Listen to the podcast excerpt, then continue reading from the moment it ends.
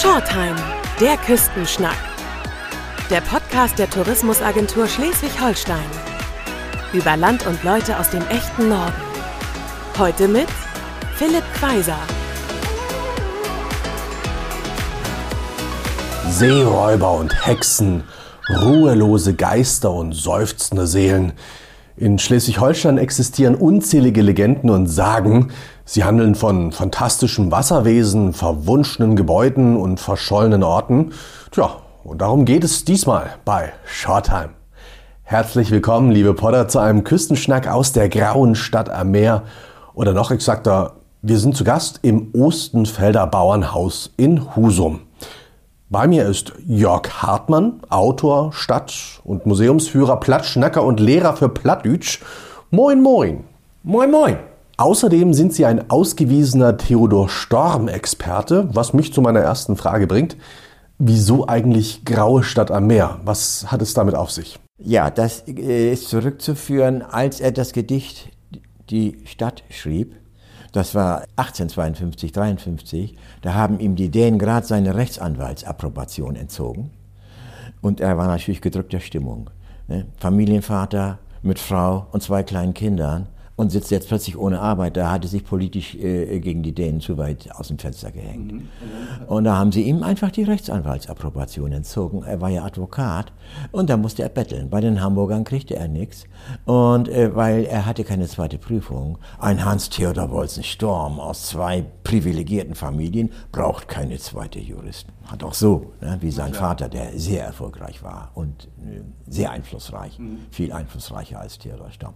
Und dann ist er nach Potsdam gegangen und die haben gesagt, Herr Storm, Sie waren in Husum, in der dänischen, äh, Mhm. im Herzogtum Schleswig und Sie haben keine zweite Prüfung, ja, dann können wir Sie hier leider nicht einstellen. Es sei denn, Sie erklären sich bereit, äh, etwa anderthalb Jahre die Grundzüge des preußischen Rechtssystems noch näher kennenzulernen mhm. und äh, das römische Recht besser, das preußische Recht. Denn hier in Husum galt noch weitgehend im, im um, in der Umgebung das Jyskelo, das dänische Recht. So und so kam das. Und dann die Graue Stadt zum Zweiten, das war zum Ersten. Zum Zweiten, hier gab es früher am Hafen, wo jetzt das äh, Nationalparkamt steht, etwa da, da hatten einmal die Familie Wolzen hatten eine Zuckerfabrik, machte Dreck und Staub. Mhm. Ne? Die waren ja am Sklavenhandel mit der Karibik beteiligt, die Wolzens, mhm. die äh, mütterlicherseits weil die Jungferninseln waren dänisch und da kam unendlich viel Zuckerrohr her. Das wurde dann nach Husum gebracht.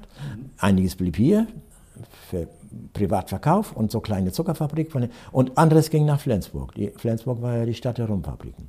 Später kam da, wo die Zuckerfabrik war, etwa in die Ecke, da kam eine Kalkbrennerei. Das ist so eine Art Ziegelei. Da wurde also Kalk verbrannt. Kalk kam von Helgoland zum Beispiel bis 1711. Da wurden Steine draus gemacht. Mhm. Und diese Fabrik mit dem hohen Schornstein, mhm. die hat in, äh, bei Westwind viel Staub in die Stadt geblasen. Reddächer gab es hier nicht, es gab aber viele Schieferdächer. Heute sind mehr Pfannendächer. Früher gab es mehr Schieferdächer, ja. grau und dann zusätzlich noch alles mit einem grauen Schleier überzogen. Also haben wir zwei Möglichkeiten. Einmal die traurige Stimmung von Theodor Storm ne? und dann diese, diese dieses tatsächliche. Ja, und dann gibt es auch noch einen schönen Stich dazu, der steht im Sturmhaus. Okay. Ja, Theodor Storm, ein ganz großer natürlich unter den, den deutschen Schriftstellern. Also jeder kennt wahrscheinlich der Schimmelreiter. Das ist aber auch eigentlich schon so ziemlich gruselig, sage ich jetzt einfach mal. Beziehungsweise, also da, da kommt schon so einiges äh, drin vor, was so nicht für leicht Beseitete irgendwie äh, ist. Ist es, ist es. Also es ist keine äh, Novelle für Kinder. Nee. Es ist ja die Novelle, die gilt ja heute als bedeutendste Novelle des äh, Realismus. Die Nazis haben ja versucht, aus Hauke Hayen, dem Emporkömmling, Sohn eines Tagelöhners, der mit Hilfe seiner Frau, seiner emanzipierten Frau, ja, deren Hof überschrieben bekommt, dann wird geheiratet und er kann Deichgraf werden. Sonst hätte er null Chancen gehabt. Mhm. Denn er hatte einen großen Rivalen, der das hätte, gerne hätte werden können. Der hatte eine reiche Witwe geheiratet, war Bauer Ole Peters und der wurde es nun nicht weil Elke ihm den Hof hier überschrieben hatte. Und er muss nun gegen alles Mögliche ankämpfen. Gegen seine Herkunft als Tagelöhner, gegen seine relativ mächtige Ein oder wollen wir sagen selbstbewusste Frau. Der Ole Peters kommt in eine Gastwirtschaft, Rhein zum Beispiel. Und dann unterhalten sich über Deichgraf, über die Lasten, die Hauke Haien, der will ja mit dem eisernen Besenkehr, Besenkehren i, äh, ihnen aufbürdet. Und da sagt der Ole Peters, oh, ist ja kein Wunder, der alte Deichgraf, äh, der Vater von Elke, der wurde Deichgraf um seines Geldes willen. Und der neue, den ihr euch habt aufhucken lassen, der wurde nur Deichgraf um seines Weibes willen. Rundherum, alles freut sich, Hauke Haien hat einen auf den Sack gekriegt. Er ist nicht dabei. Er geht nicht mehr hin. Er ist ein sehr ehrgeiziger Eigenbrötler geworden. Sowieso immer schon. Wenn die anderen Kinder draußen gesessen haben und gespielt haben und was weiß ich, dann hat er in der äh, holländischen Grammatik gelesen, hat sich selbst Mathematik und Euklid auf Holländisch beigebracht. Ne? Und dann sagt er zu seinem Vater, unsere Deiche taugen nichts. Der Vater sagt, du bist ja so schlau wie das Wunderkind von Altona, bau doch selber welche. Ja, das werde ich auch. So, und jetzt kommt die Geschichte wieder zurück. Ja. Ole Peters, der Neue ist ja Deichgraf um seines Weibes willen geworden. Die ganze Gastwirtschaft lacht. Und Ole Peters hat sein Ziel erreicht. Er hat ihm wieder eins mitgegeben. Seinem, ja. seinem, ne, er kann ihn ja noch nicht mehr vom Thron stoßen. Vielleicht doch irgendwie. Naja, jedenfalls kommt, kommt Elke nach Hause und sagt, weißt du schon das Neueste? Zu ihrem Mann am Frühstückstisch? Nein. Ja, was Ole Peters da in der Gastwirtschaft losgelassen hat. Ja, ja was denn? Er hat gesagt, und dann erzählt sie es kurz, Hauke steht auf, leichenblass, die Stirnadern schwellen ihm an. Hunde, schreit er und schwört sich, dass er das ändern wird und dann sein Plan zum Deichbau. Dann reitet er sofort los und guckt sich ein Stück aus, was er eindeichen kann. Das ist denn dieser Deich, dieser Kog, der im Schimmelreiter eine ja. spielt. Der ist ja historisch. Ja. Mhm. Das ist ja der Hadstedter Kog. Genau. Aber Theodor Storm nimmt ja Schauplätze wie Mosaiksteinchen und baut sie in ganz vielen Novellen immer zusammen. Unendlich viel Lokalkolorit drin. Ne? Mhm. Also ich zum Beispiel kenne mich mit Theodor Storm ziemlich gut aus. Ja, Sie sind absoluter Experte.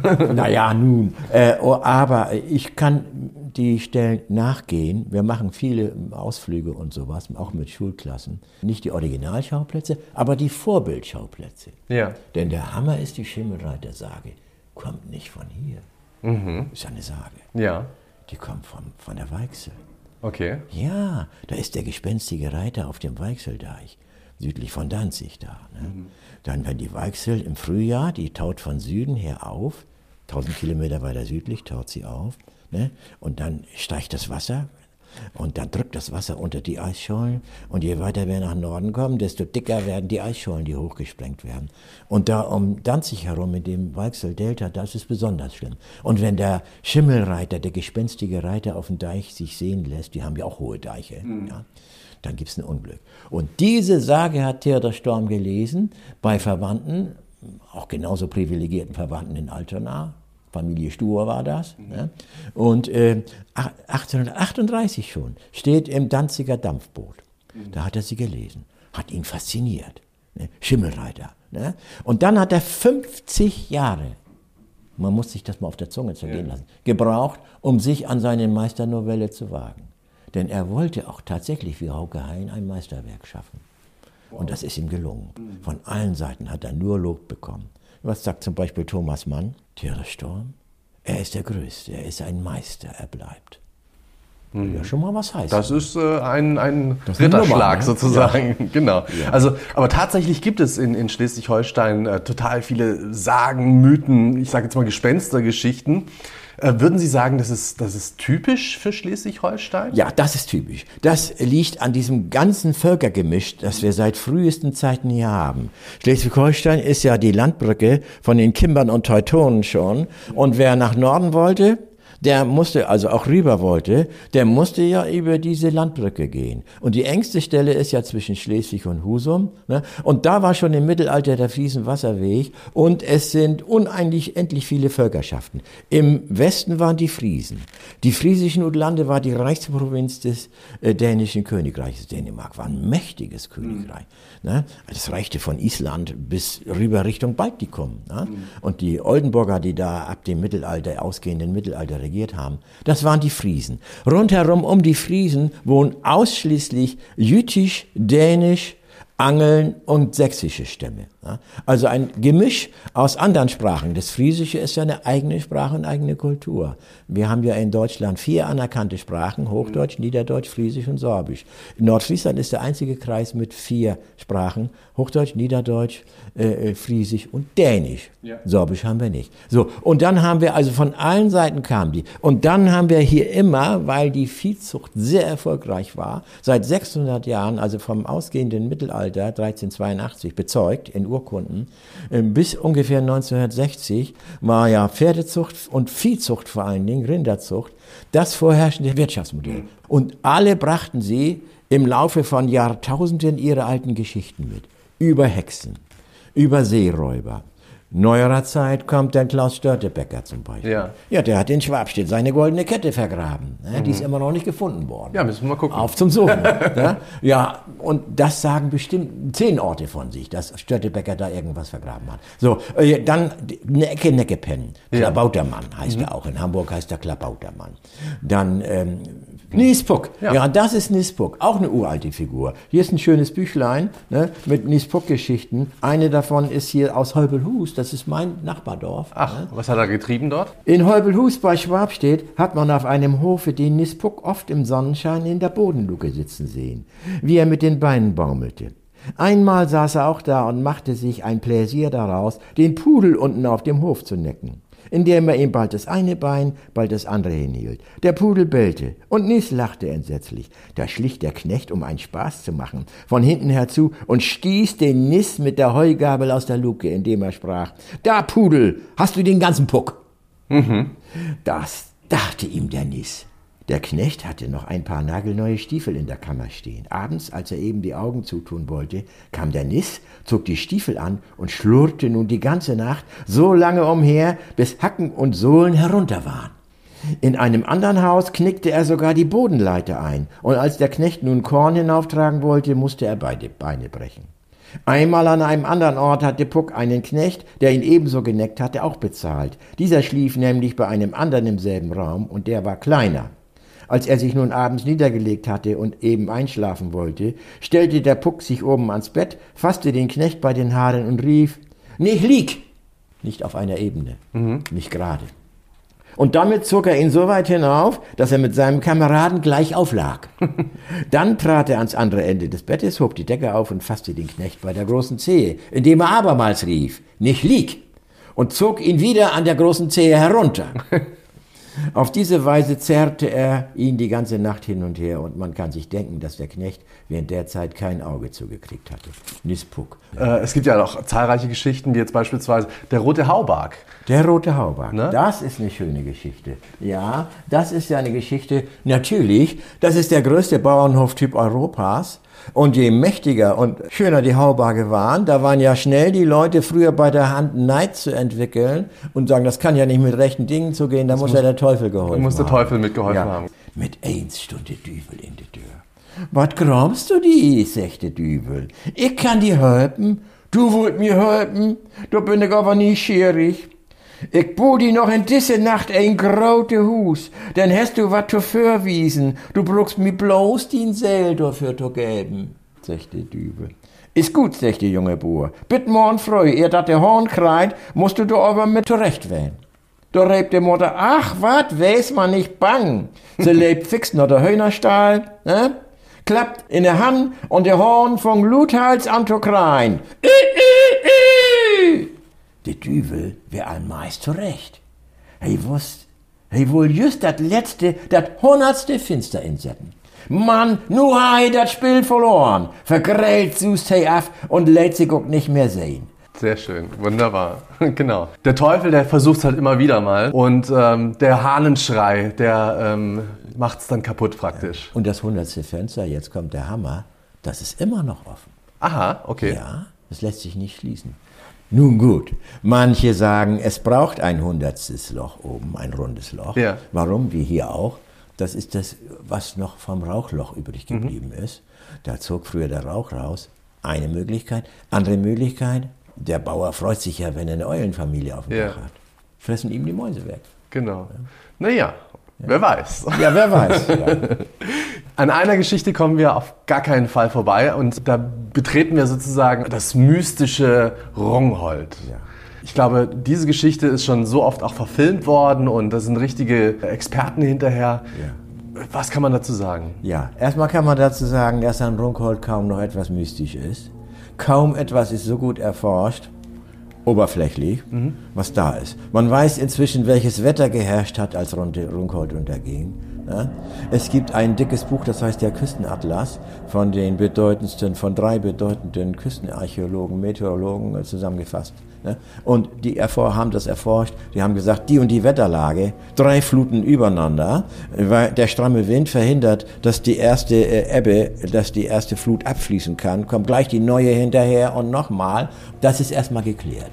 Zweitens weiß man, dass Runkhold eine friesische Siedlung war. Man hat circa 100 Sodenbrunnen gefunden. Man mhm. weiß, dass zu jedem Sodenbrunnen zehn Menschen zählen. 100 mal 10 macht schon 1000 mhm. über den Daumen. Jetzt kann man sich aber vorstellen, dass im Laufe der Jahrhunderte, 1362 ist es ja untergegangen, ja. als Runkhold im Grunde noch im Aufbau war. Es war noch gar nicht ganz fertig. Also äh, dass man weiß, dass mindestens 100 Brunnen noch mehr da waren. Ne? Aber dass fast alles verschwunden ist, nur wenig ist übrig. Ne? Durch die ganzen Zeitläufe, durch verschiedene Riesen, die riesige Chrote Mandränken hinterher. Runkhold heißt, das ist die wahrscheinlichste Deutung, geringwertiger Wald. Denn Runkhold wurde auf einem Sander der letzten Eiszeit errichtet. War leicht, fester Boden. Ne? Aber man hat nicht bedacht, wenn da die Flut reinreißt, das Sand flüssig wird und da ist keine Chance mehr. Alles mhm. weg. Deswegen ist alles weg, fast alles. Ne? Ja. Und, und, deswegen ist es immer mal wieder, man hat es noch nicht aufgeschrieben damals. Es wurde wohl immer weitergetragen. Und die Gegend, wo Runkhold gestanden hat, war immer noch ein bisschen Land, die Hallig Südfall, die mal größer, mal kleiner war. Mhm. Und da sind immer die Fischer und haben auch gefischt und Schäfer haben da ihre Schafe gelassen. Immer mal wieder wurde was gefunden. Das ist alles bezeugt in einem kleinen Büchlein. Das habe ich hier mitgenommen. Gibt auch andere dicke Bücher, aber das ist das kleinste. Ne? Runkholz, Sage und Wirklichkeit. Da steht alles drin. Und da steht auch die Runkholz-Sage drin. Unter all diesen ertrunkenen Orten ist in Sonderheit benannt der Flecken Runkhold, von dessen Verwüstung und Untergang, wie auch künftigen Wohlstande, der Gemeindemann im vorigen und noch im jetzigen Zeiten viel Wunderliches erzählt. Indessen man berichtet, dass auf eine Zeit etliche mutwillige Gäste eine Sau, mit Verlaub, sollen trunken gemacht und zu Bette geleget haben.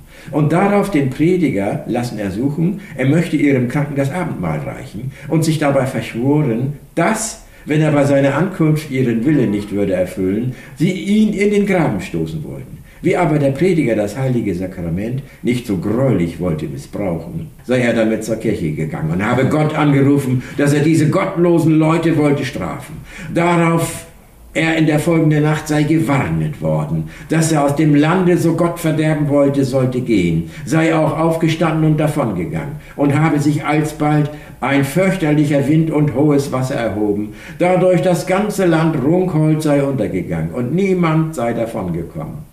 Richtig intensiv begann die Runkhold-Forschung mit dem Nordstrander Bauer äh, Andreas Busch. Ja. Schon als Junge war der sehr geschichtsinteressiert, hat man ja mal. Vielleicht hat er auch in der Schule einen Lehrer gehabt, einen Dorfschullehrer, der ihm das, wollen wir sagen, schmackhaft gemacht ja. hat. Und außerdem sein Vater, der, der Hof, hatte zeitweise Südfall gepachtet, da liefen die Schafe. Da ist er als Kind gewesen, ist immer rumgelaufen. Ne? Er hat einen wunderbaren Fotoapparat gehabt, das war damals schon mal was sehr Besonderes. Teuer, ja. Mit Stativ, hm. richtiger. Und äh, dann hat er das alles äh, aufgenommen. Er hat die Fundstellen genau kartografiert, wo er welche Scherbe, welchen Brunnen, wo gefunden hat. Und so haben wir ein wunderbares Zeugnis. Eben, und diese archäologischen Funde, die sind jetzt mittlerweile in Museen. Also Zum Beispiel im Nordfriesland-Museum ja. oder in Schleswig im Landesmuseum. Ne? Und äh, was man gefunden hat, man hat zum Beispiel Schwerter gefunden, die bezeugen, dass Runkholz schon einen Handel trieb mit Flandern. Und was da von Flandern kam, die Schwerter, die da kommen, die sind aus Damaszenerstahl. Der kommt natürlich, wissen wir, von äh, dem Reich Al-Andalus in Südspanien. Und letztendlich die Technik geht auf Damaskus zurück. Na, diese ganzen Dinge. Äh, und man hat äh, maurische Becher gefunden. Man stelle sich vor, maurische Becher, das heißt Becher mit islamischen Schriftzeichen. Ja. Mit äh, Bild, äh, Schriftbildzeichen, Hieroglyphen. Ja, fantastisch. Ich meine, davon gibt es noch einen im Museum, dann sind einige andere, sind ein bisschen, ich glaube, das Nissenhaus hat mindestens einen, wenn nicht zwei. Nordstrand hat einen. Und dann gibt es natürlich äh, noch andere irgendwo. Also es lohnt sich immer mal wieder in Museen zu gehen, egal in welche Ausstellung. Es, es sind tolle Stücke zu finden. Ja, ja. Wir sind ja hier auch in einem Museum, im ältesten Freilichtmuseum ähm, Deutschlands. Erzählen Sie ein bisschen hierüber. Ja, um 1880, 90 entwickelte sich in Nordeuropa die Gewissheit, das geht ja zurück auf die Romantik mit den Märchen und Sagen, man hat sich dann plötzlich gesehen, es gibt ja noch Häuser aus dieser alten Zeit. Und wenn, bevor alles kaputt macht, gemacht wird, wollen wir versuchen, das zu erhalten. Und das erste, älteste Freilichtmuseum steht in Kopenhagen-Lyngby, paar Jahre vor diesem hier. Ne? Und die Kopenhagener haben dann aus Ostenfeld, die Leute, auch ein Ostenfelder Bauernhaus mitgenommen. Das zweite. Das andere stand noch da. Das wollten sie auch gerne haben. Das ist dieses hier, in dem wir uns jetzt befinden. Und da kamen so ein paar geschichtlich Interessierte um nicht zu sagen Hardcore-Germanen. Ne? Und die haben dann praktisch der letzten äh, Witwe, der letzten Frau Held, der Besitzerin, noch ein bisschen mehr geboten und die hat es dann an die verkauft. Und dann wurde das hier auf dem Gelände von Asmussen Wolzen, vom Onkel von Theodor Storm, August Friedrich Wolzen, dem gehörte das alles hier. Genau. Und hier ist jetzt äh, praktisch wie ein Bauernhof? Wie ein Bauernhof, mhm. alles abgetragen, wieder aufgebaut, zwischendurch zigmal restauriert. Man hat natürlich nur das Ständerwerk aufgebaut und den Lehmfußboden wieder neu gemacht. Hier den Pflasterfußboden, ja. aber zwischendurch auch schon mal wieder. Das Reddach kam natürlich neu, das ist schon die dritte, vierte Eindeckung. Ne? Dann hat man versucht, alles wieder richtig hinzubauen. Ja, und das ist dann das älteste deutsche Freilichtmuseum. Und das wurde 1899 mit großartigem Erfolg deutschlandweit hier äh, eingeweiht, eröffnet. Und das war richtig ein Alleinstellungsmerkmal für Husum. Wirklich. Draußen auch Bauerngarten beispielsweise, Bauerngarten. auch sehr sehenswert. Gibt es hier denn Führungen auch dann durch? Hier gibt es haufenweise Führungen. Ja, wir sind ja hier drei Rentner, die das Haus hier versorgen. Ne? Und es gibt hier eine Menge zu sehen. Wir, nur mal um die Überschrift zu sagen, Friesisch niedersächsisch, niederdeutsche Wohn- und Arbeitskultur. Von Trachten über wunderbaren geschnitzten Möbeln aus dem 17. Jahrhundert. Und das Haus repräsentiert hier praktisch einen Stand etwa bis 1800, 1850. Danach nicht mehr, weil dann ja die Maschinen kamen. Hier knarzt und scheppert's auch ab und zu mal, aber es sind keine Geister mehr drin, oder? Man weiß es Man nicht. Haben Sie schon so ein Ecke Pen gesehen oder ja, Puck oder sowas? Pen habe ich noch nicht gesehen, aber manchmal, manchmal denke ich, uiuiui, was ist da oben auf dem Boden? Ne? Ja. Ja, ja. Würden Sie denn sagen, diese, äh, ich sage jetzt mal, schauderhaften Erzählungen sind inzwischen out oder äh, kursieren die hier immer noch so ein bisschen am grauen Meer? Der Blankans ist das, ein Riese mit schwarzem Bart ne? und riesigen Augen und groß wie ein Berg. Und der hat eine Peitsche mit einer unendlich langen Peitschenschnur. Damit geht er und regiert die Nordsee. Wenn da aber irgendwas ist ne, und ihn ärgert was, dann peitscht er einmal, dann stehen die Wellen hab acht. Peitscht er zweimal, da erhebt sich das Unwetter. Peitscht er dreimal, dann ist vernichtet. Und rote Mann bringt Das ist der Blankans, ganz blank. Also, es gibt natürlich eine Menge Erzählung drüber und Dorfgeschichten und Chroniken, in denen sowas immer wieder erwähnt wird. Nehmen wir mal nun mal die Schobeler Chronik, da steht sowas drin. Die Schwabstädter Chronik. Bei uns in Fresendelf hat mich seit Urzeiten, wie ich kleines Kind war, hat mein Opa mir schon die Geschichte vom grauen Pudel erzählt. Mhm. Und von der Spinnfrau, die im, in der alten äh, Sandkuhle wohnt. Ne? Mhm. Im alten Schuppen, wo die alte Dreschmaschine drin steht. Ja, das hat er gemacht, um uns Angst zu machen. Ja, klar. Aber wir waren ja als Kinder fasziniert. Ne? uralte Geschichten. Das sind die ältesten Geschichten der Menschheit, würde ich mal sagen. Ne? Wird überliefert von Eltern auf die Kinder. Ne? Kehren wir nochmal zu, zurück in die Theodor-Storm-Stadt äh, Husum. Was sollte man dann hier mal erlebt haben? Was sollte man hier mal gesehen haben? Geben Sie mal ein paar Tipps. Erlebt haben sollte man zumindest mal einen Spaziergang bei schlechtem Wetter am Deich draußen, mhm. damit man Husum nicht bloß als den Konsumtempel kennenlernt. Ja. Husum war ja schon in dänischen Zeiten eine sehr wohlhabende Köpstäden, das heißt Kaufstadt. Hier konnte man alles kriegen, was das Herz begehrte. So wie Kopenhagen oder Hadersleben oder Riebe zum Beispiel waren auch Köpstadt. Also das muss man mal gesehen haben, die Natur. Da muss man vielleicht mal zu Fuß nach Schobel laufen, wo Theodor Storms Gedicht Abseits, wo die alte Heidelandschaft war. Reste lassen sich noch finden. Mhm. Und da spielen natürlich auch früher die Geschichten von Nispuk und so. In diesen Höfen, so ähnlich wie in diesem hier.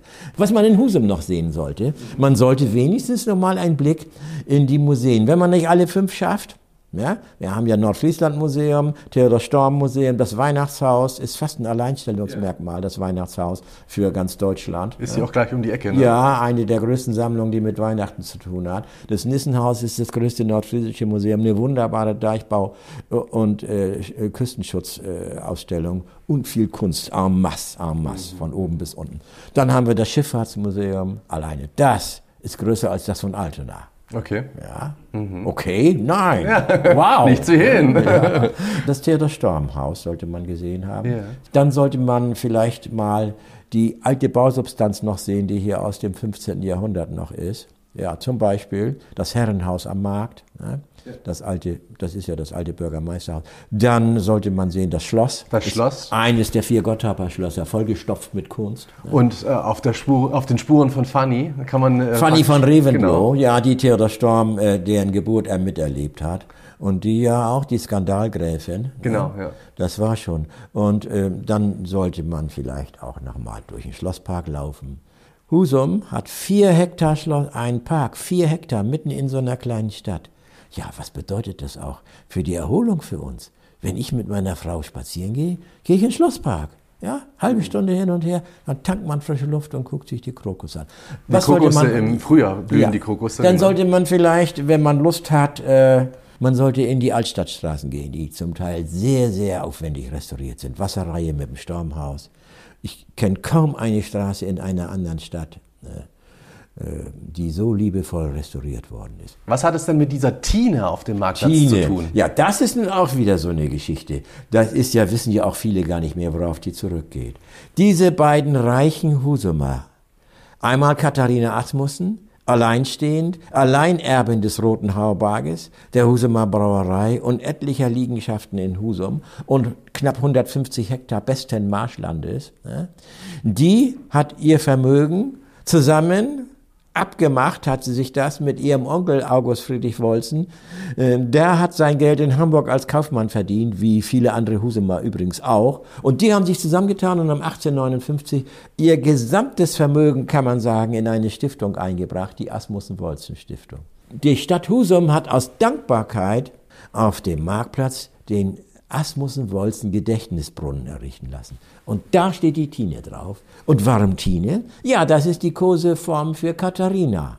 Obwohl das Mädchen, was da oben drauf steht, gar nicht Katharina Asmussen ist. Denn Skandal. Die war, ja, die war ja schon tot. ja. ja. Das war eine Hotelangestellte, die hieß Dora Fuchs, kommt äh, aus einer Husumer Hoteliersfamilie, war aber in der Zeit, wie Adolf Brütt hier war, Husumer Bildhauer, 1855 geboren. Der kriegte von den Husumern den Auftrag, den Tinebrunnen zu entwerfen und hat sie gemacht.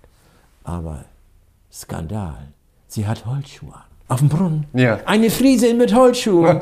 Das geht ja nun gar nicht. Eine Frage habe ich mir auf jeden Fall noch aufgeschrieben, die ich einem äh, Plattschnacker, einem Plattlehrer natürlich stellen muss. Was ist Ihr liebster Begriff auf Platt? Bregenklöterich. Und was heißt das? Das heißt äh, durcheinander.